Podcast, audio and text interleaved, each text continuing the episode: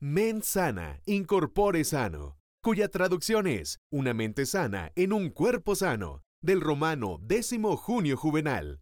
Cuando podamos comprender que mi mente, mi cuerpo y mi alma son los elementos de mi todo, podremos vernos como un ser perfecto.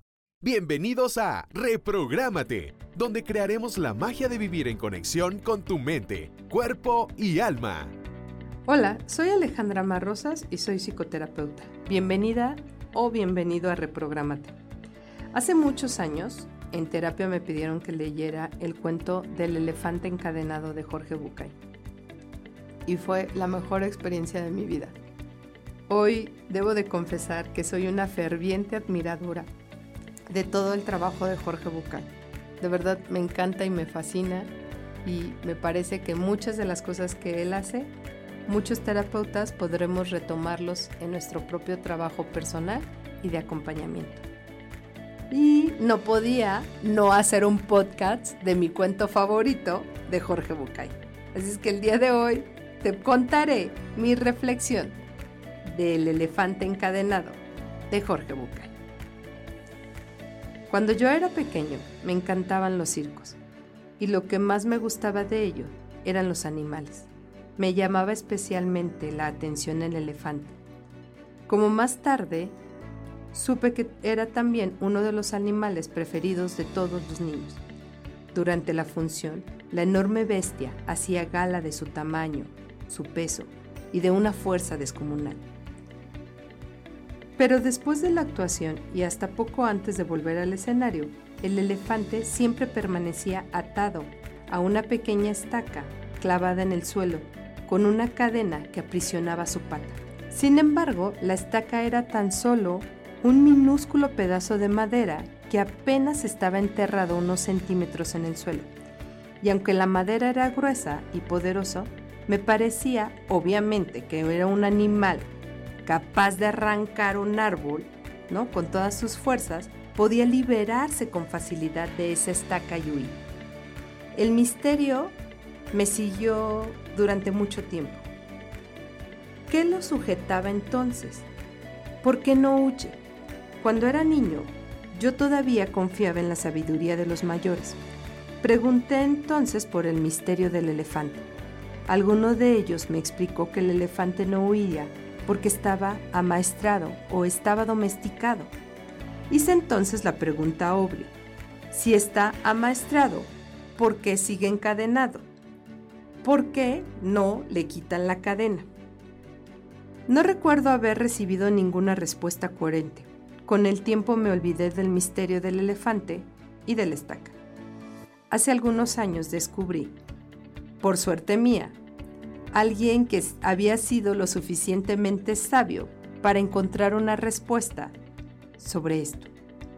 El elefante del circo no escapa porque ha estado atado a una estaca parecida desde que era muy, muy pequeño. Cerré los ojos y me imaginé al indefenso elefante recién nacido, sujeto a esa estaca.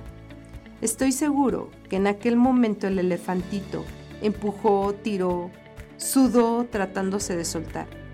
Y a pesar de cada uno de los esfuerzos, no lo consiguió. Porque aquella estaca era demasiado dura para él Imaginé que se dormía completamente agotado y que al día siguiente lo volví a intentar. Hasta que un día, sí, un terrible día para su historia, el animal aceptó su impotencia y se resignó a su destino. Ese elefante enorme y poderoso que vemos en el circo no escapa. ¿Por qué? Porque el pobre cree que no puede escapar. Tiene grabado el recuerdo de la impotencia que sintió cuando al nacer lo amarraron. Y lo peor es que jamás lo ha vuelto a pensar, jamás ha vuelto a cuestionarse si será capaz de quitarse esa estaca. Jamás, jamás intentó volver a poner a prueba sus fuerzas. Todos somos un poco como el elefante. Vamos por el mundo atados a cientos de estacas que nos restan la libertad. Vivimos pensando que no podemos hacer un montón de cosas simplemente porque una vez que lo intentamos no lo conseguimos. Hicimos entonces lo que el elefante dejó ese mensaje en él mismo. No puedo, no pude y nunca podré. Hemos crecido llevando este mensaje que nos impulsa a nosotros mismos a que nunca volveremos a liberarnos de esas estacas. Cuando a veces nos sentimos con estos grilletes, hacemos sonar las cadenas. Miramos de reojo, ¿no? Nuestras propias cadenas y pensamos, "No, no puedo y nunca podré." Entonces, y solo entonces, es lo que te pasa. Vives condicionada o condicionado por el recuerdo de una persona que ya no existe en ti, que no pudo, porque tú eres la única persona y la única manera de conseguir y de hacer, y que sí puedes, porque lo haces con todo el corazón. Aprendemos a comportarnos de una manera determinada porque nos es útil en ese momento. El elefante bebé le es muy útil en ese momento tirar para tratar de escapar y no tenía sentido alguno el continuar con esta acción porque no podía quitarse esa estaca. Aprendemos a mantenernos a salvo. Cada vez que ese elefantito intentaba escapar, él se lastimaba. Y entonces el aprendizaje, afortunadamente, con mucha rapidez, ¿no? Si yo lo sigo intentando, me va a causar dolor. Y lo aprendo rápido para poder sobrevivir. Y si no fuera así, ¿cuántas veces yo me habría quemado con el fuego porque requiero aprenderlo una y otra vez? Todo aquello que nos ha dañado en algún momento lo vamos a evitar a toda costa, consciente o inconscientemente. De manera que en realidad lo que aprendemos no es algo que nos impide alcanzar las metas, simplemente es algo con lo que nos ayuda a sobrevivir, que nos hace alejarnos en algunas ocasiones de nuestros objetivos porque nos hace alejarnos del dolor, sea físico o emocional. Así que cuando hacemos algo que aprendemos, nos estamos impidiendo alcanzar nuestros objetivos porque nos preguntamos ¿Cómo seríamos si lográramos cambiar este pensamiento? La clave de esta fábula no es que solamente el aprendizaje nos deja estancados o con una estaca en el pie, sino que al cambiar la situación también podemos cambiar la historia de nosotros mismos. Que cuando entonces yo ya estoy en otro lugar, en otro momento, con otras fuerzas, es el mejor resultado que yo puedo obtener, porque las circunstancias cambiaron.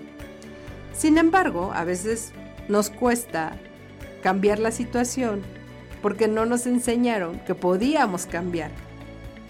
Si el cambio se da de lo exterior, es muy probable que la percepción que cambiemos de nosotros pueda cambiar también a las situaciones. Por ejemplo, si ese elefante que estaba encadenado lo agarran ahora con una soga o en lugar de atado en la pata simplemente lo atan del cuello, él intentará nuevamente escapar, porque en su proceso él no está atado del cuello o atado del, pecho, simplemente está atado de la pata, lo cual no lo deja moverse. Y cuando está atado de esa, de esa pata, él se dice a sí mismo que es mejor no tirar, porque me va a doler.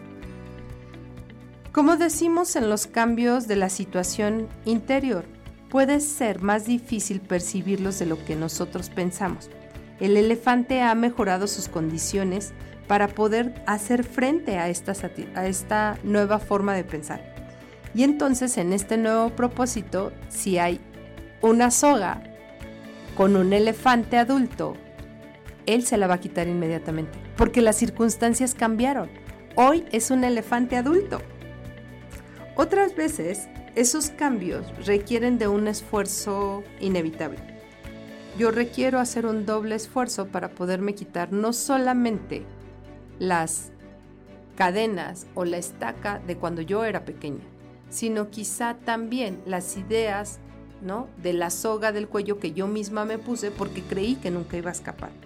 Simplemente es hacer un doble esfuerzo para lograr con este nueva perspectiva y con este esfuerzo entonces cambiar mi situación interna y, y poder crear, procesar, generar una nueva historia de mí. Por tanto, cuando tenemos metas y no las logramos, pues no es que nunca las vamos a lograr, simplemente que las metas el día de hoy requieren ser diferentes, que hoy yo soy diferente y que tengo nuevas circunstancias para poderme mover. ¿Ok? Y entonces aprendimos que el estar a salvo estaba bien cuando era pequeño, porque me dolía. Pero hoy de adultos, las circunstancias las pongo yo. Que las herramientas que necesitamos para aprender y entrenar, para avanzar a lo que yo quiero, siempre es posible si yo los pongo. Porque hay en situaciones en las que aprender de dejar de tirar era porque era un niño. Pero que cuando lo vuelvo a intentar es porque hoy soy un adulto. Para escapar de las diferentes necesidades y acciones ante estas situaciones, no requiero solamente una estaca. Requiero cambiar las circunstancias. Requiero cambiar los objetivos. Y es necesario pensar que los voy a alcanzar. Nuestra historia de aprendizaje nos muestra el camino en otras direcciones nos lleva a alcanzar nuestros propios propósitos. Pero no olvidemos que es una historia que seguimos escribiendo todos los días. Yo soy Alejandra Ma y este fue Reprogramate, donde hacemos conexión con tu mente, cuerpo y alma.